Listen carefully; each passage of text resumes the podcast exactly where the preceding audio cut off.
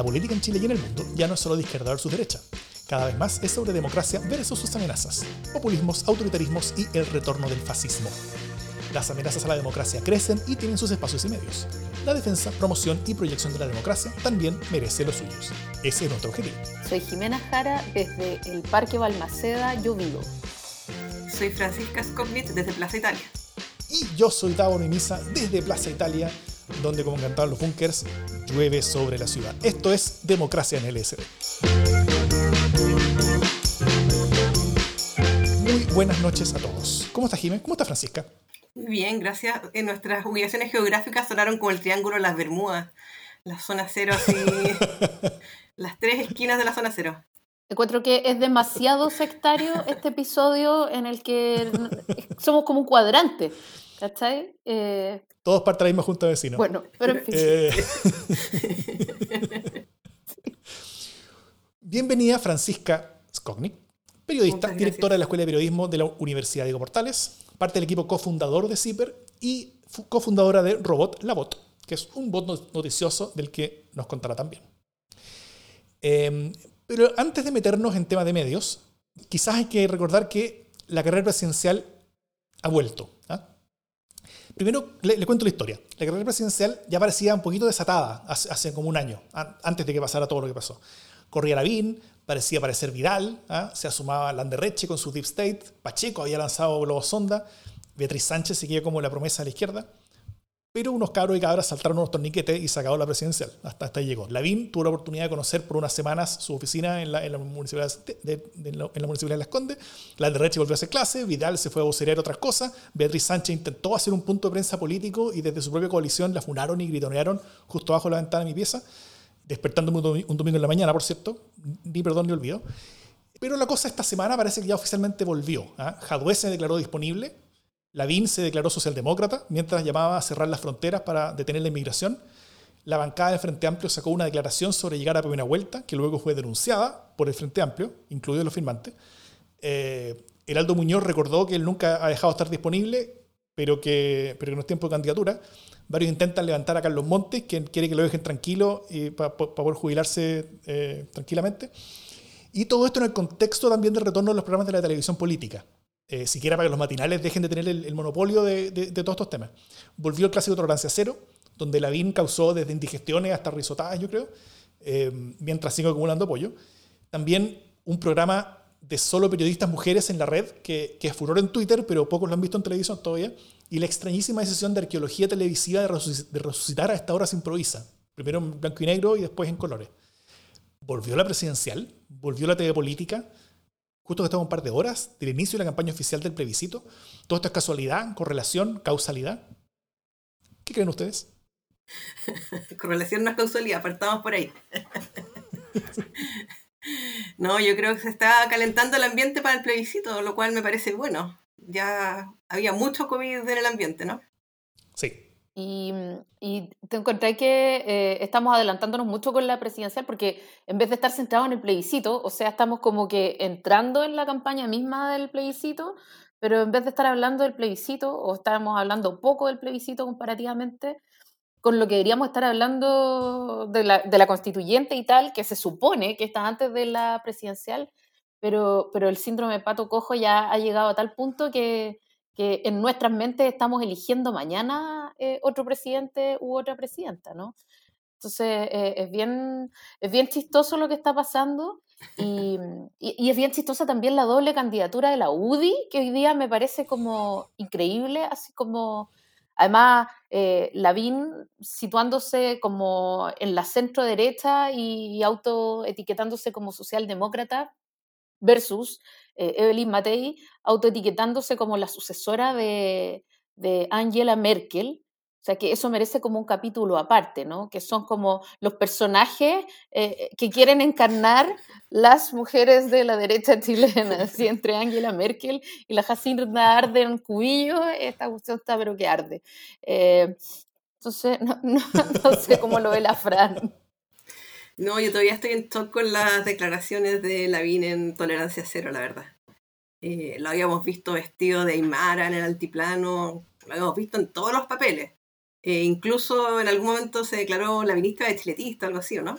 ese era un poco el mote que inventó, pero esto ya cambia el eje de la conversación, digamos, porque al ponerse una etiqueta ya más, política, eh, pero a mí, en realidad, más que eso, me sorprendió la reacción de algunos. O sea, Ena Bombaero hoy día eh, ya, ya, ya, es de no creerse.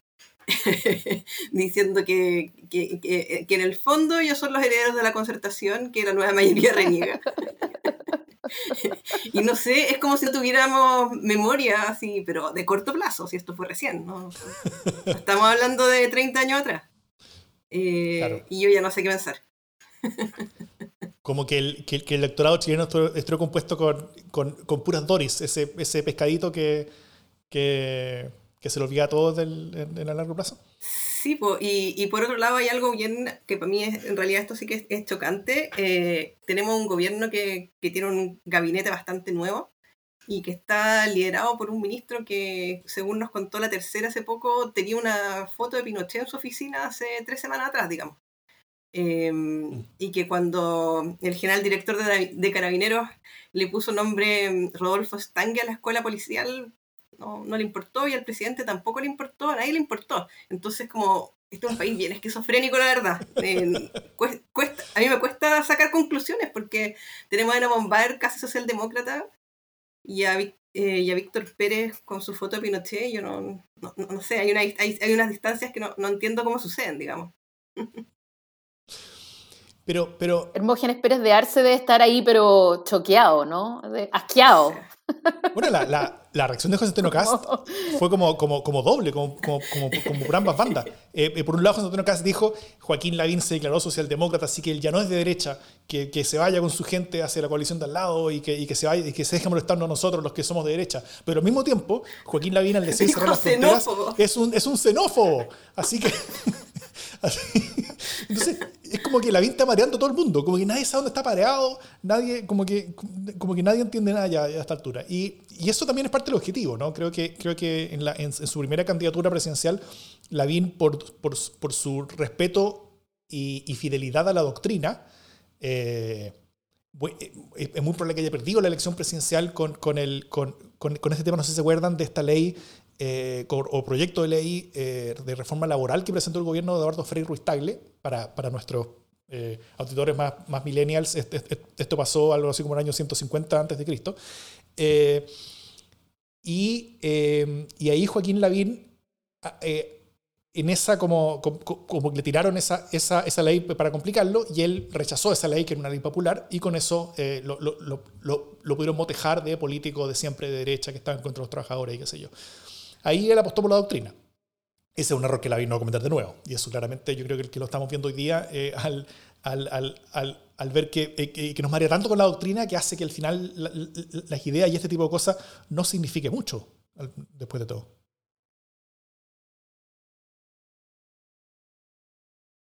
Igual con Lavín uno siempre, uno siempre está esperando que en algún minuto sea él, ¿no? Él sobre todo está esperando. Sí, y no, no, pero me refiero al verdadero yo de la UDI. Si, si la viene un pragmático, ante, ante todo, digamos, eh, pero sigue siendo eh, criado, nacido y criado en la UDI, digamos. Entonces, eso no, no, creo que se, le, que se le haya quitado. en algún momento lo va a mostrar, y yo creo que en parte sus declaraciones sobre mm, la nueva ley de migración eh, apuntan un poco en esa línea, digamos. Mm. Yo creo que sí, que, que efectivamente, pero, pero es como por capas este tipo, ¿no? Entonces uno va, es como una matrioshka Lavín en la que uno saca, abre una tapa de Lavín y sale Lavín Aymara, saca esa tapa y sale Lavín jaduista, eh, abre esa tapa y sale Lavín antiaborto, entonces como que no sabéis con lo que te vaya a ir encontrando, eh, lo cual habla de una enorme plasticidad finalmente como, como político que es una cuestión que yo le reconozco enormemente, o sea, eh, ha intentado generar una especie de relato eh, para este nuevo yo, ¿no? Como de alguna manera tiene esta cosa, ha, creado una especie de, situación, de solución de continuidad eh, de su propia identidad política, ¿no? a través de declaraciones como, no sé, alguna vez en Tolerancia Cero, hace algunos años, dijo, no, nosotros éramos éramos fanáticos, teníamos anteojeras, o sea, se sacó el pinochetismo duro de encima. Y no es que él fuera, no es que era un poco pinochetista y era chico y no sabía de lo que estábamos hablando. O sea, era un gallo que estuvo en Zacarías, que le escribió un panegírico eh, de la revolución silenciosa. O sea, era un duro y un convencido y un militante entusiasta. Pero bueno, eh, hoy... El gallo, el gallo de pelea Pinochet. Claro, un pingo. Y, pero ahora se le salieron las anteojeras, no sé qué, y entonces ahí generó una continuidad, una solución de continuidad para el pinochetismo. O sea, no, ya no soy pinochetista, eh, soy otro. Que partió, que partió, con, que partió con, con el cosismo, no sé si te acuerdas. Eh, cuando sus primeras eh, gestiones como alcalde, que él decía, bueno, es que a mí no me interesa la política. E-, ese era su discurso en esa época. Los problemas reales de la gente. Algo súper dañino. Los problemas reales de la gente. Em, y yo creo que a la larga se dio cuenta que no era muy creíble un político que no le interesa la política, digamos, si la gente no es tonta. Em, pero ha ido transformando, como decís tú, haciendo su propio relato y ha evolucionado y que yo creo que este año se ha desenvuelto y quizás nosotros no lo hemos visto por un tema de horario, pero que ha evolucionado en los matinales, ¿no? Yo creo que eso es parte de la estrategia.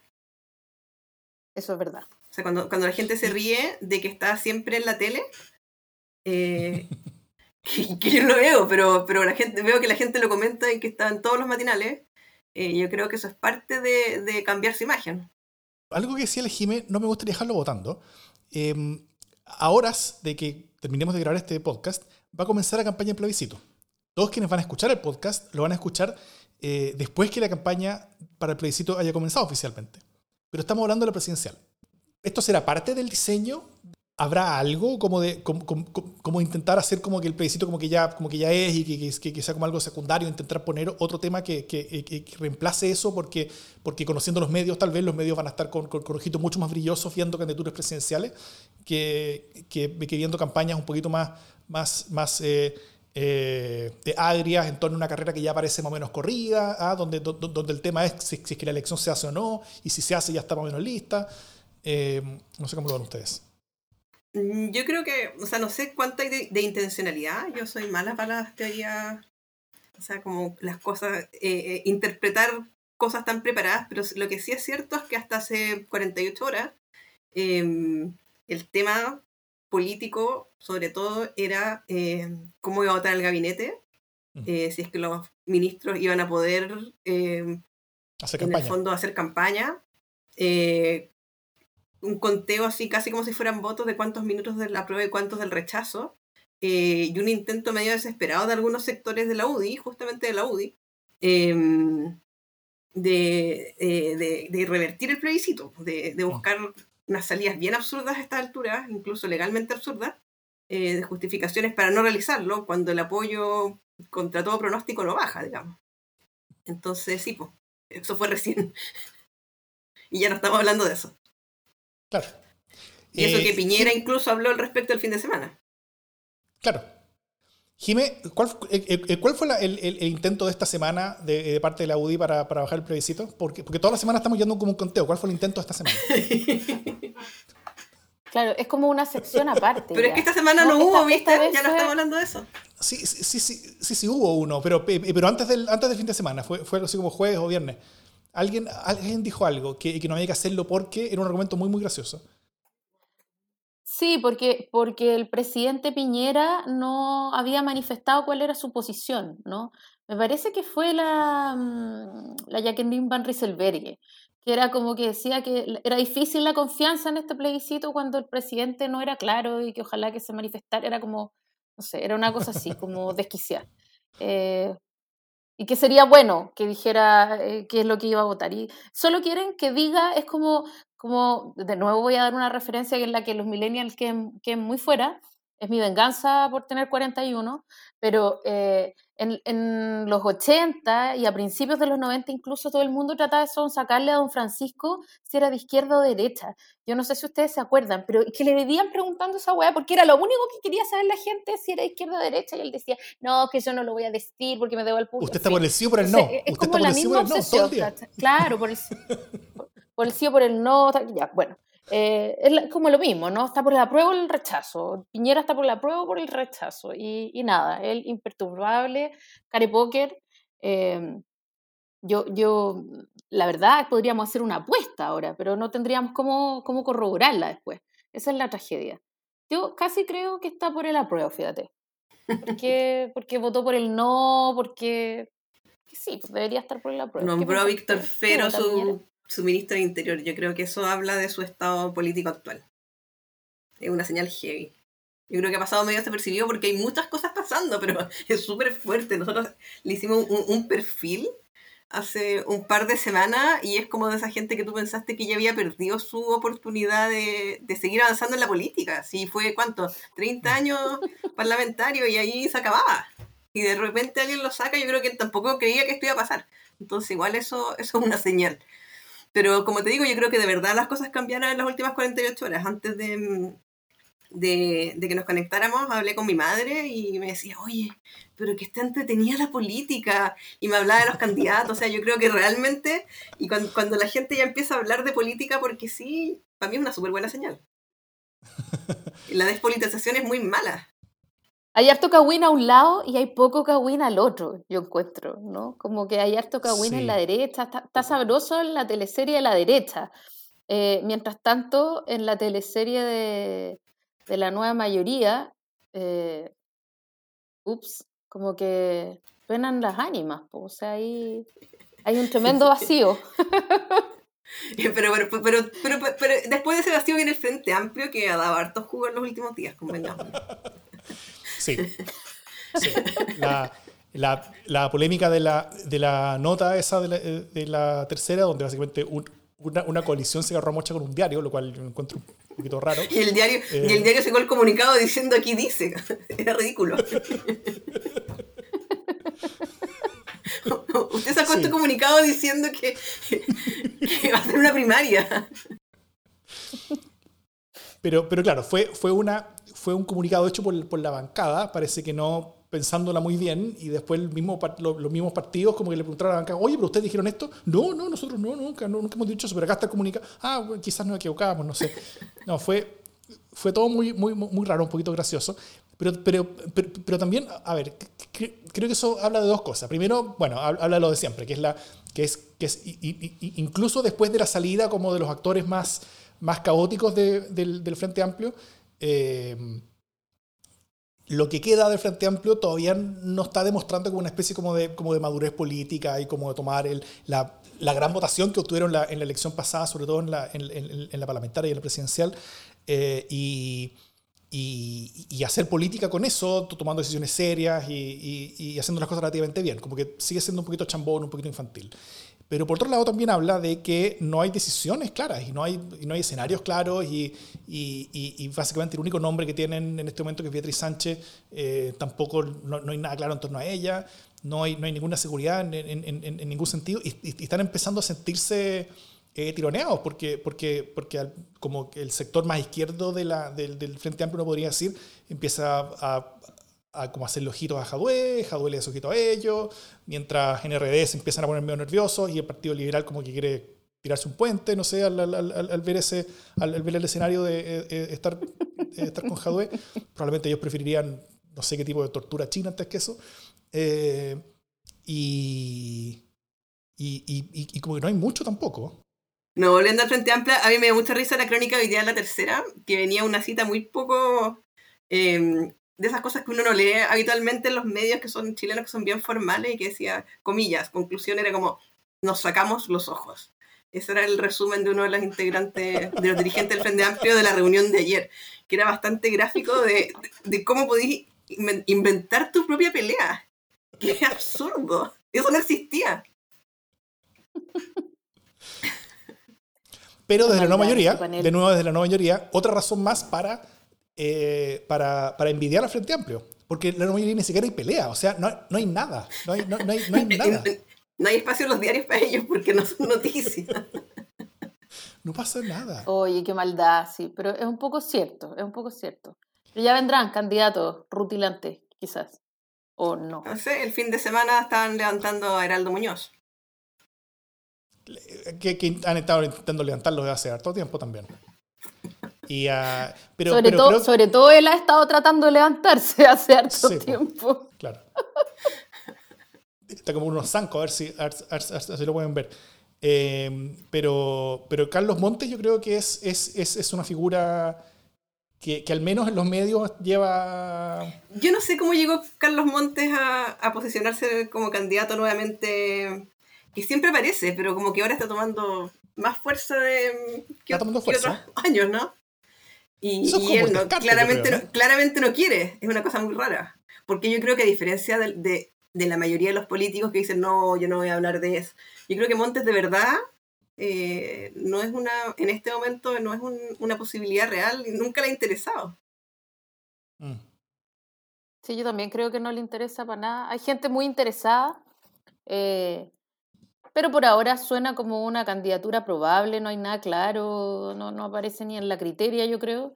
Eh, entonces, está como en el terreno de, la, de los anhelos de algunas y algunos, pero no hay ninguna claridad. Alguien pregunta aquí con, sin ánimo de ofender, por supuesto, con mucho respeto, si existe la nueva mayoría, sin ofender a la Jime, existe la nueva mayoría.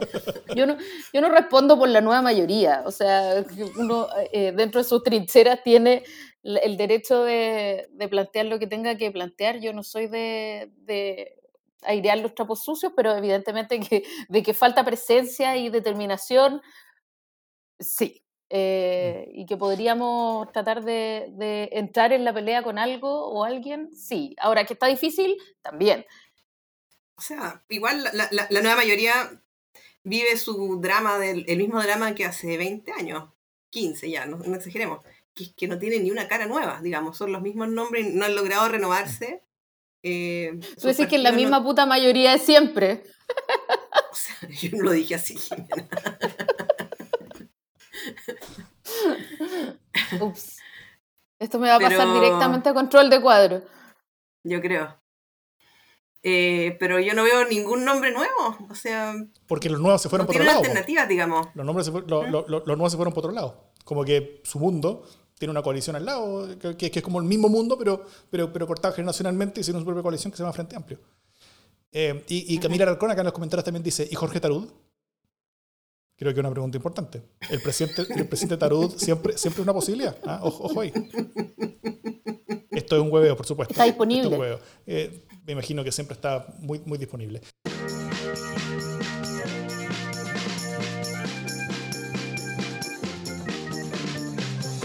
Oye, ya, no hablemos más de política en la mesa porque es súper feo, ¿ya?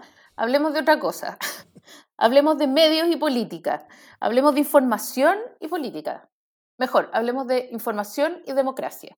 Em, no sé si ustedes vieron, supongo que sí, o sea, desde luego Davor además salió con cuña el tema y todo, y ya supongo que se va a hacer su espacio en las buenas noticias al final, pero no sé si ustedes vieron la convención eh, republicana o lo que va de la convención republicana y un video delirante que anda circulando eh, con una serie de statements como de, de puras noticias falsas.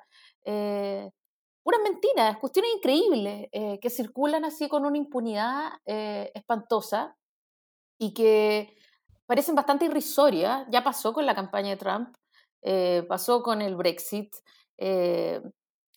pasó un poco con Piñera, muy poco, pasó con Bolsonaro, que, en el fondo se generan esos como hoyos, esos vacíos en los que todo el mundo, o lo que cierta gente cree, que es como todo el mundo, encuentra que es muy ridículo, muy irrisorio, muy, muy de burla, eh, finalmente empieza a, gracias al, al microtargeting y a una serie de otras cosas que tienen que ver con la tecnología también, empiezan eh, a agarrar fuerza sin que se vean venir, ¿no? Y hay hartos de no lo vi venir en una cuestión que se maneja eh, súper sombríamente, que tiene que ver con, con el con el fluir de la desinformación, de las noticias falsas, eh, a ratos con, con, credulidad y con candidez, eh, pero muchas veces con eh, mala intención. Entonces, yo quiero aprovechar que tenemos una tremenda invitada acá que sabe mucho de estos temas y que de alguna manera la robot, la bot,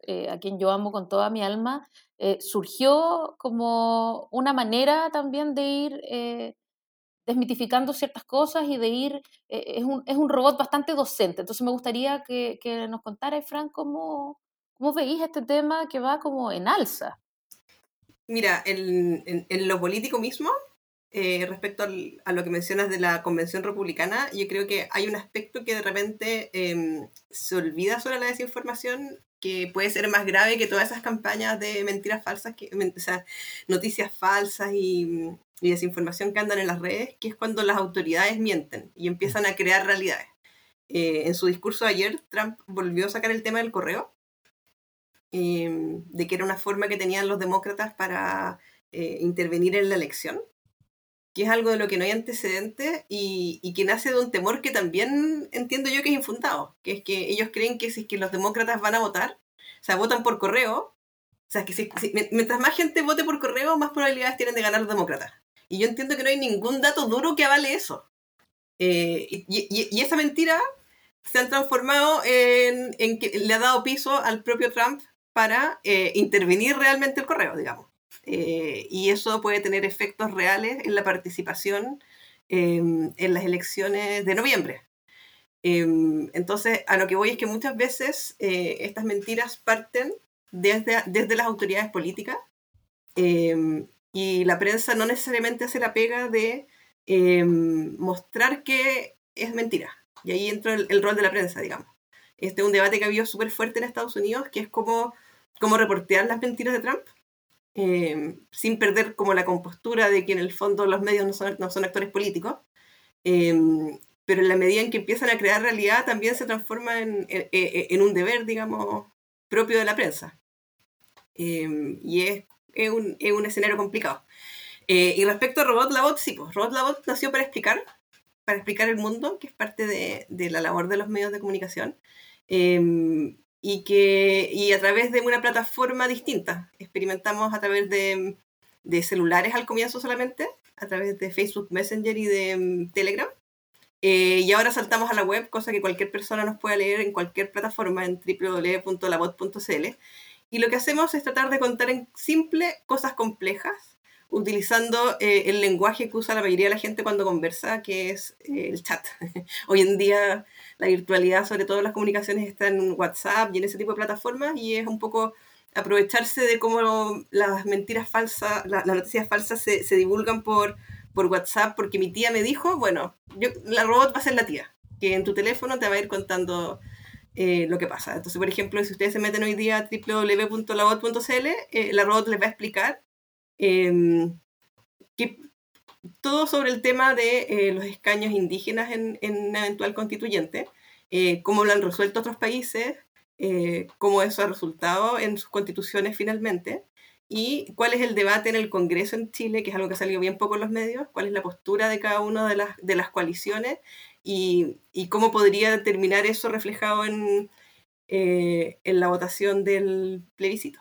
En este contexto donde, donde, donde hubo hubo tal vez ciertos, ciertos tabús que se rompieron, ¿no? Eh, no necesariamente en Estados Unidos, esto, esto, esto pasó antes en otras partes también, en Europa un poquito antes, pero, pero se supone que las autoridades eh, políticas no mentían porque el costo de mentir era muy alto.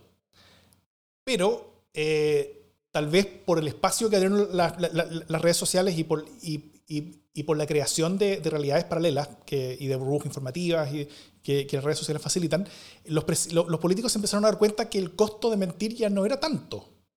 Eh, y empezaron a hacerlo cada vez más. Hasta que llegamos a un tipo como Trump que ya lo hace en forma desembosada y, que, que, encontró ahí básicamente su nicho de negocio. Eh, y, en, y, en, ese tipo de contextos, efectivamente, como, como tú bien decías, el, los medios tienen el riesgo de convertirse en actores políticos, pero, pero ¿tienen alternativa? En, eh, en, el, en el, sentido de, de, de cumplir con el rol que, que, deben cumplir en democracia? O, o, o, tal vez te lo pregunto de, de otra manera. Eh, ¿Cuál es el rol de los medios en esto, en, en, un contexto como el actual, donde, donde compiten con, con, con, las redes sociales en, eh, en, el sentido de, de, intentar continuar siendo esos intermediarios de información que habían sido en toda su historia, en un mundo en el que los intermediarios ya básicamente no existen?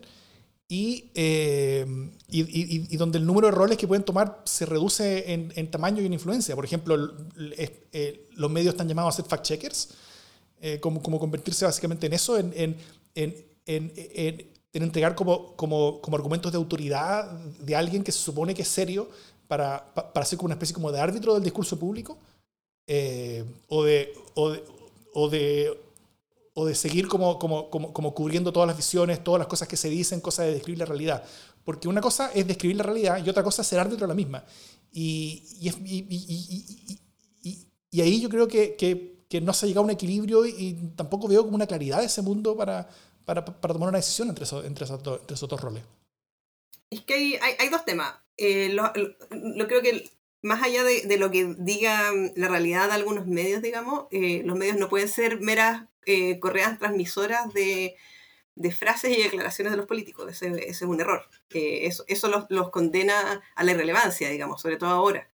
Em, entonces, eh, está un poco la caricatura del, del fact-checking, porque, porque hoy día se multiplica y está en todos lados.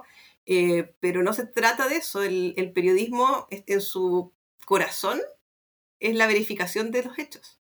Eh, y, so, y, eso, y eso se vuelve más importante eh, en la medida que, mm, eh, que en realidad, como dices tú, no hay intermediarios. Entonces, claro, si el New York Times eh, publica todos los días que lo que dice Trump es mentira, men entonces Trump salta a Twitter y hasta que se volvió incluso insostenible en Twitter y Twitter tuvo que intervenir. Porque ya llegamos al punto en que estaba siendo peligroso, digamos, en términos sanitarios durante la pandemia. Digamos. Eso, fue como, eso yo creo que fue un punto de inflexión eh, respecto a la libertad de, de estos eh, caudillos, digamos, eh, de transmitir sin filtro. Cuando, cuando, las plataformas se vieron presionadas a poner límites cuando la salud de la población estaba en riesgo. Pero yo creo que, que, es un proceso en desarrollo, digamos. Trump encontrará otra plataforma o los políticos van a encontrar otra plataforma para, para difundir sin intermediarios. Eh, por otro lado, las plataformas populares hasta ahora van a tener que tomar decisiones más drásticas quizás al respecto y vamos a entrar en la tensión además entre libertad de expresión y, eh, y bien otros bienes, digamos. Eh, entonces, yo creo que es, esto es algo que está pasando. Eh, están todo el mundo buscando los equilibrios y, su rol a jugar, eh, pero está teniendo muchos costos, yo creo, para la democracia.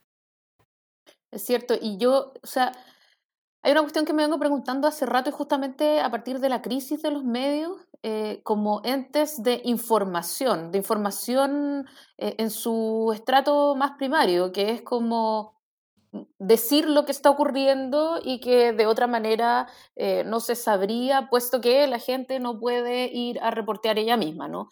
Eh, este, este, intermediario que te traía la noticia, ¿no? La noticia, y cuando hablo de la noticia hablo como de del cuándo, dónde, cómo y por qué, más o menos. Eh, ese rol que hoy día está en entredicho, porque está todo el mundo comentando lo que está ocurriendo en todos lados eh, y cómo, es, muy difícil de jugar hoy día si es que los medios siguen siendo neutrales o entendiendo la objetividad eh, mucho más que como una actitud ante la información, como una obligación de neutralidad. Te lo pregunto porque en Estados Unidos es muy común y, y, en Europa también que los medios adscriban, no solo adscriban a una corriente eh, política, sino que además lo digan, ¿no? El New York Times siempre dice eh, a quién apoya y por qué. En Chile es como, es como que todos somos presidentes de la República, entonces estamos todos ligados a la presidencia, eh, los medios no pueden decir claramente por quién están y es cuestión de leerlos para saber, de, mm, para saber por quién están. Eh, entonces hay toda esta cosa como un cierto tabú de la ideología de cada medio eh, que se subentiende, pero que, pero que no se entiende como frontalmente. Y creo que eso dificulta mucho más eh, el rol de la prensa porque eh, hay donde llenar el vacío de información. O sea, hoy día estamos infoxicados, ¿no? Esa idea de la infoxicación. Eh, está saliendo información de muchos lados, pero para poder saber quién me está contando la verdad o cómo, necesito más o menos saber dónde está parado. Y eso sí podría ser un súper eh, apoyo a la democracia, creo yo. Entonces, ¿por qué nosotros no somos capaces como medios en Chile de tomar posición? Es, es, ¿Es sano que sigamos tratando de no tomar posición? Es que lo que pasa es que yo creo que el tema de la toma de posición de los diarios en Estados Unidos está mal entendido, al menos en teoría. Eh, un, diario serio en Estados Unidos, respetado en términos periodísticos, eh, tiene una muralla china en teoría entre su em, board editorial y, su, y la redacción del diario. Eh, a los periodistas del diario no les preguntan si están de acuerdo con apoyar a tal o cual candidato, digamos. Eh, eso es una práctica cultural de los gringos, pero diarios serios como el Washington Post, como el, el New York Times, mantienen la presidencia en términos periodísticos. Y uno puede creer, y, un ciudadano, estoy pensando en épocas normales, que hoy día la desconfianza es súper... Em, está todo un poco extremado, ¿me entendí? Y la, gente que ve Fox News no va a creer el New York Times, eh, diga lo que diga. Pero yo creo que con la cabeza fría uno puede tomar distancia y saber que el New York Times eh, te va a contar lo que pasó. Va a tener un punto de vista, va a tener una línea editorial, pero eh, estos son hechos, digamos. Eh, y, por eso, y por eso les cuesta tanto enfrentar el tema de tener que decir cuando el presidente miente, porque no están acostumbrados a tomar ese tipo de, de, de posiciones en el área periodística.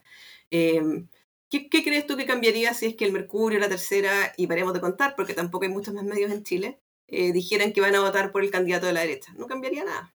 Eh, al revés. Y eh, yo creo que los periodistas en general hacen un esfuerzo súper grande por ser lo más objetivos posible, siempre asumiendo que la objetividad completa no existe, pero em, de contarnos lo que está pasando. Y de hecho yo creo que es cada vez más importante en la medida en que estamos infoxicados y que ya no sabemos cuál es la verdad y cuál es la mentira, eh, eh, las únicas fuentes que tenemos que nos permiten saber más o menos qué se dijo son los medios de comunicación confiables, digamos, más allá de que sean, de que voten por quien voten sus dueños. Eh, y ahí yo creo que estamos en otro tema que es súper delicado y que creo que todavía no le hemos tomado el peso, que es lo que yo les llamo los muros contra la verdad. Em, que es que en los últimos años los medios han tenido que, en la medida en que sucumbieron sus modelos de negocio, han tenido que levantar muros de pago eh, para financiarse, eh, que en sí no tiene nada malo, es normal que la gente tenga que pagar por información, eh, precios razonables, no como el mercurio, pero, pero sí precios razonables, pero, pero, pero eso reduce el alcance de, hasta dónde llega la información que ellos publican y se vuelven cada vez más parte de una élite. y si la señora Juanita le llega por WhatsApp eh, una, una, noticia que dice que eh, el presidente Piñera va a votar por el rechazo o por el apruebo, eh, no tiene cómo ir a un medio confiable de día a día, ya no estoy, no estoy pensando en otros medios digitales que hay que no son de día a día, a chequear si efectivamente el presidente dijo eso, porque todos los medios hoy día tienen muro de pago. Mm. y eso es complicado cuando estamos hablando de, desinformación y del valor que tiene la información para la democracia. Pucha, como que me llena de preguntas mucho más que, que de certeza. Lauri, tú ibas a decir otra cosa. Pucha, lo siento. Es que esto no tiene solución todavía. Pongo el acento en el todavía. yo, me, me, me, pregunto tal vez en la... En, en, a ver, eh, antes de entrar al, tema de los muros pagos, que, que, que, sí, efectivamente es un, es un temazo, eh, y, y, y ante eso solamente quiero decir, sin, dar ninguna referencia clara, solo quiero decir que para la persona busquilla digitalmente, eh, no hay muro de pago que sea infranqueable. Pero esa, esa persona eh, busquilla probablemente no necesita eh, esa información. Yo estoy pensando en el ciudadano común y corriente. Es cierto. Que no, que no consume información de manera excesiva como nosotros tres. Sí, claro. Y, y, creo que la palabra excesiva fue, fue, fue, fue muy adecuadamente escogida. No, a, lo que me gustaría referir es tal vez como los medios, a ver, no sé si, si, si sea normal el grado en el que los medios chilenos eh, editorializan a través de, de, la prensa. O sea, no de su página editorial, que está súper bien que pongan las opiniones que quieran, barbaridades pueden, pueden poner, pero ya, es, su medio, su derecho. Pero, pero por ejemplo, hace, un par de semanas yo eh, estaba intentando encontrar la, la, noticia, pero, pero, pero, pero no puedo encontrar. Eh, se, me, se, me, perdió. La, la, la, quería guardar, pero se me perdió. Eh, hace un par de semanas Mercurio publica una noticia sobre un, una especie como de ex agente de, de, inteligencia, no sé si cubano, venezolano, algo así, como que decía que tenía pruebas. Que, ¿ah? Villalobos. Claro. Y que, y, que, y, que, y que tenía pruebas de que la cosa, que el, que el alzamiento aquí popular en Chile de octubre había, había tenido influencia en no sé qué países y cosas así. Y, y, y yo preguntaba, ¿qué diferencia hay en leer esa página del Mercurio con leer un mensaje de WhatsApp que te manda el tío loco. ¿ah? Como el, el, el, el, tío facho loco de, que todos tenemos algunos, me, imagino casi todos, yo tengo varios, y, eh, y que...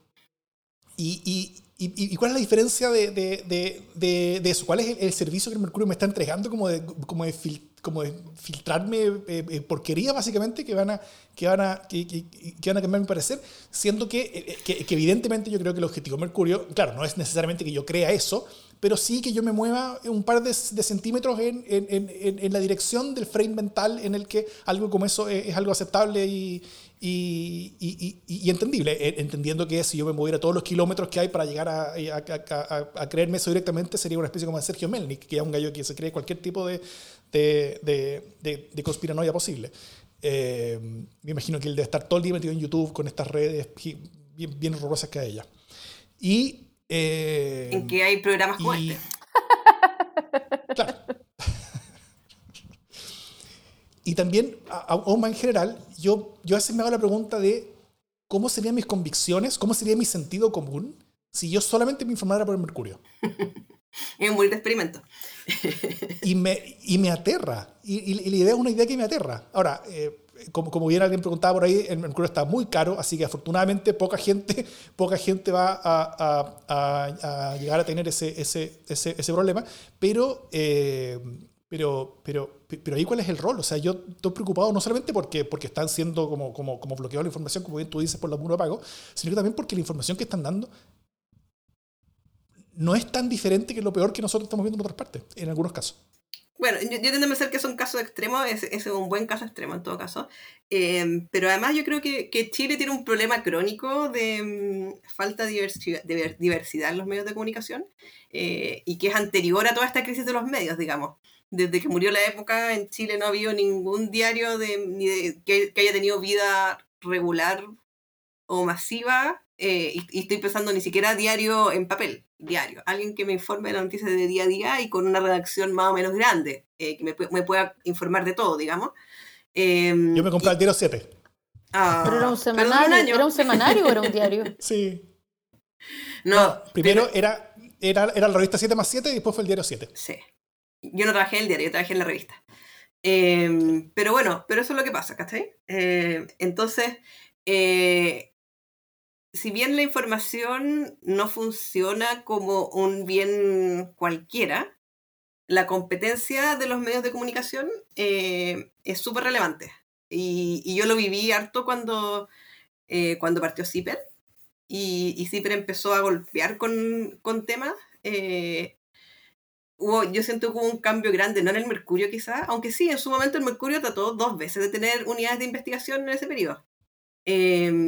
Em, pero sí en la tercera, eh, de, em, de, que sentían que tenían una competencia y que tenían que hacer más temas de corrupción, em, investigar más, eh, tener más pauta propia. O sea, yo creo que este es un ecosistema en que eh, a mayor diversidad de líneas editoriales, el, el, ecosistema se enriquece en general, digamos. Y, y, en Chile eso no lo tenemos hace 30 años. Y yo creo que quizás de alguna forma eso también tiene que ver con la evolución que ha tenido la política en los últimos 30 años, digamos. Eh, también era bien esquizofrénico que durante, ¿cuánto? ¿25 años, Jimena? ¿20 años?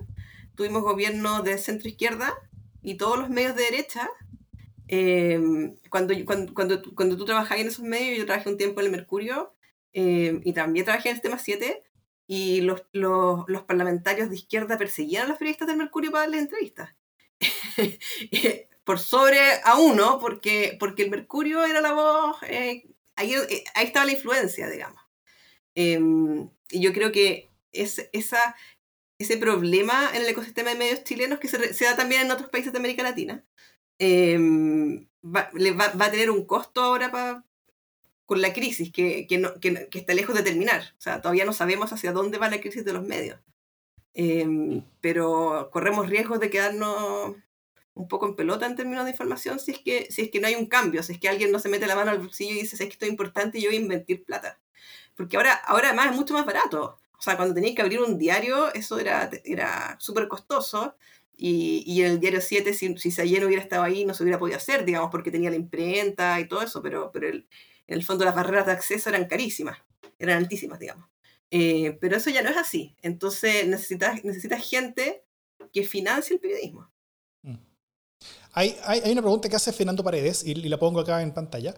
¿Mm? ¿Qué mix de medios escritos recomiendan para informarse equilibradamente en términos de tendencias? Yo creo que, es una buena pregunta porque, porque, eso, porque eso asume creo que correctamente que ningún medio por sí solo es suficiente. Seguro. Lo decía eh, hoy día Ocasio Cortés, no sé si la vieron. Eh, ¿Ya? ¿No? La mm, eh, demócrata, la joven representante demócrata, le preguntaban en su, creo que fue en su Instagram, si es que ella creía en los medios de comunicación o eran también manipulados. Y en el fondo dio una clase de mm, alfabetización mediática y una de las cosas que decía es que nunca tienes que eh, confiar en un solo medio. Y ese era un consejo. Y el otro es que tienes que encontrar a los periodistas en los que confías y seguirlos. Em, porque la confianza se gana al final, ¿no? Em, yo creo que hay mucha gente le pasa, por ejemplo, con, con Daniel Matamala, que se ha transformado en, en una voz un poco de autoridad eh, de lado y lado. Yo creo que es bien respetado, salvo algunos eh, cabezas de pistola como la... ¿El marxista Matamala? ¿El marxista Matamala quieres decir? el marxista Matamala. Pero también la Mónica Rincón, eh, la, Mónica González quizás más para la izquierda, pero también hay mucha gente de derecha que la respeta mucho. Em, y en el fondo, em, volviendo a la pregunta original, buscar diversas fuentes de información, pues cada uno, cada uno construye la suya. Yo, eso es algo que trato de enseñarlo a los estudiantes, que tienen que armarse su propia dieta informativa. Yo, por ejemplo, me levanto en las mañanas escuchando Mochati y parto enojada el día. Em, porque estoy en desacuerdo con casi todo lo que dice. Sin ¿Enojada con Mochati o enojada por lo que dice Mochati? Por lo que dice Mochati, con Mochati. o sea, encuentro que se, se, pasa a tres pueblos cada dos días. Eh, pero, sin embargo, tiene una radio que tiene una redacción con reporteros que están repartidos por todo Chile. Eh, eh, abre sus micrófonos en general de manera responsable, no voy a decir que siempre sea responsable, pero también a la gente, cuando la gente está en los lugares a los que ellos no pueden llegar, eh, tiene buenos reporteros cubriendo los frentes importantes, judicial, Congreso, moneda. Em, y para mí, por ejemplo, esa es mi forma de, partir el día eh, ubicada. Además, lee los diarios a veces en la mañana, con lo cual me ahorra pega después. Eh, pero lo que voy es que mm, yo creo que hay que tratar de leer lo más posible, pero armarse una dieta que sea compatible también con el tiempo que uno tiene. Yo escucho podcasts, leo diarios de distintos países eh, y leo la tercera todos los días. Y la veo yo. ¿Y tú, Davor, qué consumes? Yo consumo, em, yo estoy suscrito a varios, de hecho. Eh, tengo unos, unos, unos unas eh, extensiones medias tránfugas de Chrome con las que puedo acceder a casi cualquier medio del mundo, pero, eh, pero, pero yo pago eh, New York Times, pago de Atlantic, que yo consumo harto de Atlantic, me gusta mucho, pago Interferencia acá en Chile, pago la tercera, y todo solamente digital. Y, y, hasta hoy día pagaba, pagaba la segunda. Hoy, hoy, hoy de hecho me llamaron de, de, de la segunda para decirme que que si es que yo iba a, renovar mi, mi, suscripción. Yo, yo pagaba la segunda digital. Y, eh, y yo creo que me había suscrito así como en 2012, ¿cachai? Y pagaba así como 3 lucas. Y, la principal razón por la que yo pagaba era porque, bueno, además de que yo leo la segunda, era porque eh, eso me permitía tener de forma muy barata el Club de Lectores de Mercurio. Eh, por 3 lucas mensuales. Y me dijeron que no, que, que sabe que esa, que esa forma como de, como de funcionar como que ya no está, ya, ya, ya, no sigue, entonces queremos preguntarle si... Es del siglo pasado. Claro, que si, que si quieres seguir eh, suscrito, eh, eh, porque el precio también cambió. Ay, ¿cuánto cambió? No, ahora son como 6.990, algo así. Yo, no, sorry, pero, pero si me lo sube 100%, voy, a, voy a quedarme con... Y con la mitad de las noticias que me daba antes, además. También, voy a quedarme con mis, con mis extensiones tránsfugas mejor. Entonces, hay un, un, un, medio menos que ahí, voy a ver si es que va, va a ser reemplazado o no. yo pago hartos medios, pero, pero claro, yo tengo una formación profesional igual. Sí. Estás obligada a pagar muchos medios, Fran. Sí, no, lo hago por gusto. Y, escucho muchos podcasts. El único que pago un poco por obligación es el Mercurio. ¿Mm? ¿Y qué podcast escuchas? Tengo una lista, no, tengo una lista gigantesca. Yo normalmente escucho eh, harto del Wall Street Journal, harto del Economist, en Chile, harto de harto de el, podcast de, la tercera, también el de New York Times, el Daily. Eh, escucho una una especie como de radio británica que tiene como noticias internacionales que se llama Monocle Radio, eh, que, tiene un par de programas que son bien buenos y, y cosas más, la verdad. Bueno, casi todos los días también el, el, el Rat Pack de, de, de Radio T13. Eh, eso. Además de, de, uno muy bueno. Y uno que yo sigo bastante, que, es, que, que, son los de Crooked Media, eh, sobre todo eh, Pod Side America, que es una que es una influencia espiritual para este podcast también. Y eh, Bicameral, de, de, de, de, mis amigos Javier Sajuria y Ian McKinnon. Y también uno, uno muy bueno llamado Democracia en LCD. ¿Y tú, Jimena? ¿Qué consumes? Yo consumo, consumo mucho Twitter, la verdad. Soy de esa gente que consume mucho Twitter. Eh, Pero si no eres millennial. Sí, o sea, no, no sé si millennial, soy, soy cómoda, eh, tengo mucha gente, tengo la suerte de tener mucha gente informada eh, alrededor como buena periodista, entonces me llegan mucho, me pasa, primero, me despierto y escucho a Sergio Campos porque me, me tranquiliza, ¿cachai? Me contiene emocionalmente o sea, justamente no, no soporto a Mochiati porque me indigno, me indigno con él, me indigno con su Pero es que hasta ahora con Sergio Campos me da sueño. Eh, no, pues a mí me pasa Está relajado. No, como que encuentro que Sergio Campos es un, eh, en el fondo eh, generalmente está hablando de las noticias nomás, pero de repente se tira una, unas cuñitas que tienen un, una beta de análisis profundo que me encanta y además como que me recuerda a mi... Estoy como en casa, ¿cachai? Escucho, escucho a Sergio Campos concretamente y estoy en casa. Eh, Leo, leo, como que miro en diagonal los diarios, los diarios digitales que hay disponibles. Ahora con la pandemia la tercera se puede leer más fácil. Eh, y lo que me pasa es que eh, tengo mucha gente que me manda estas cosas como, como lo, los resúmenes de prensa muy temprano, ¿no? Entonces, mm. ese tipo de cosas que, a las que me mal acostumbré cuando trabajé en el aparato público, que te llegaban a las 8 de la mañana, a las 7 de la mañana, la actualización con, con las noticias es un pequeño vicio. Eh, entonces, eso me mantiene más o menos informada. Y podcast, eh, leo, eh, acostumbro a escuchar, eh, aquí me van a retar porque no son, no son informativos, escucho más bien los podcasts narrativos. Los relatos son lo mío.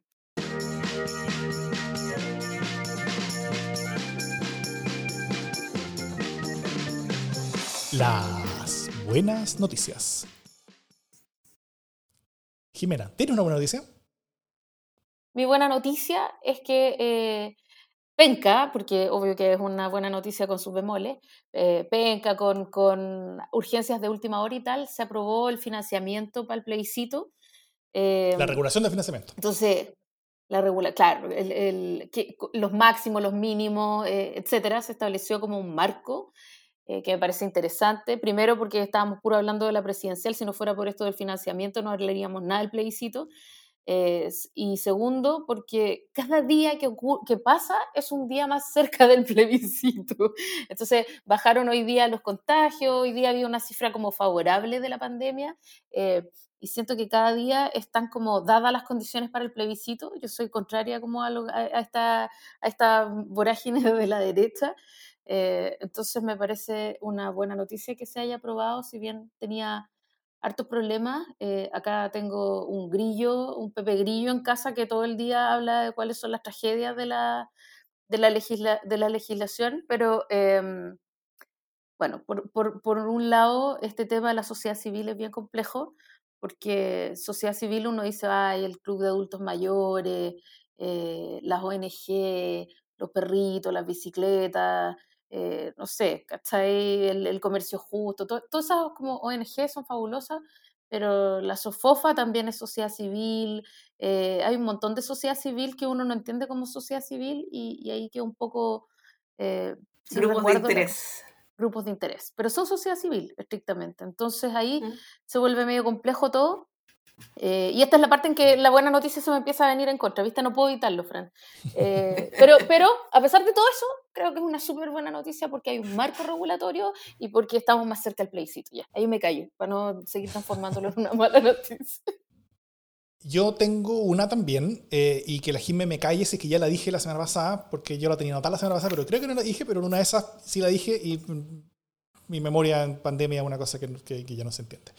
Pero hay un documental, bueno, que, que está en Apple TV Plus, y cállenme si ya lo dije en serio, eh, que acaba de salir, que se llama Voice State. Que es una especie de, de experimento. No lo dijiste, no lo dijiste, tranquilidad. Fantástico, gracias, que afortunadamente.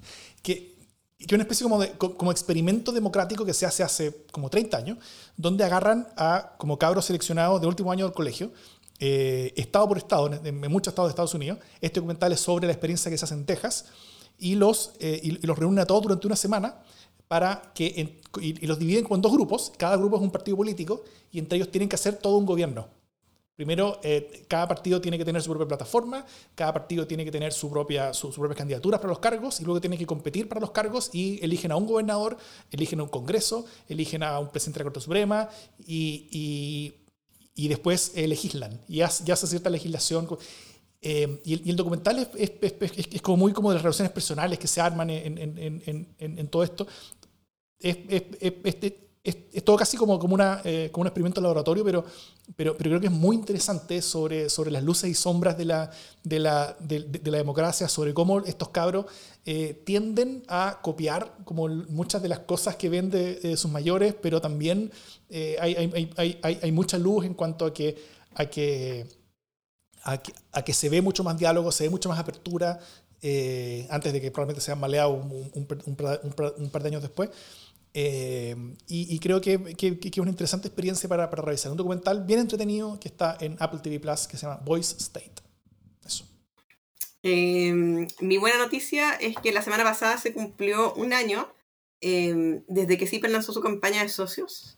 Em, y en este año han sumado cientos, si no miles de personas dispuestas a pagar mensualmente por la información eh, montos mayores probablemente de los que pagarían por una suscripción de un medio, solamente por el compromiso de eh, el aporte que eso hace a la democracia y eh, pese a que no hay muro de pago, mm. los muros contra la verdad que yo les llamo, y que en el fondo nos está haciendo un servicio a todos. Así que nada, eso es algo para celebrar. Parte importante hoy día de, de mm, del equipo de CIPER se financia con eso y, y así que gracias a toda esa gente. Salud. Yo quiero agregar solamente esa súper buena noticia que hace pocos días eh, salió la, la, campaña, que está fabulosa la campaña Soy Ciperista, de, de, gente haciendo distintas cosas, pero aportando en la democracia, ¿no? Como ella es una cirujana, no sé qué, eh, poca gente sabe que ella eh, develó tal caso, o sea, en el fondo, cómo, cómo te haces parte de una investigación periodística, de, en el fondo de, una acción política que es súper interesante.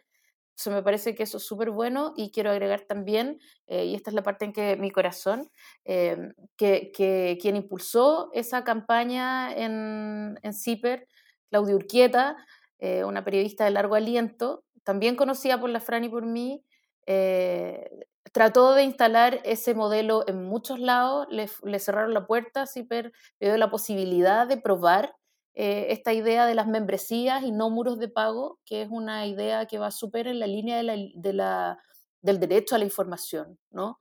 Eh, y que opta por creer en la gente eh, y les ha ido fabuloso, así que también quiero mandarle un beso y unas felicitaciones a la super Claudia Urquieta que se la jugó y que hoy día está pero ahí saltando y en las nubes por, por este triunfo. Excelente. Fue mi momento gremial. Dicho eso, esto es democracia en el SD.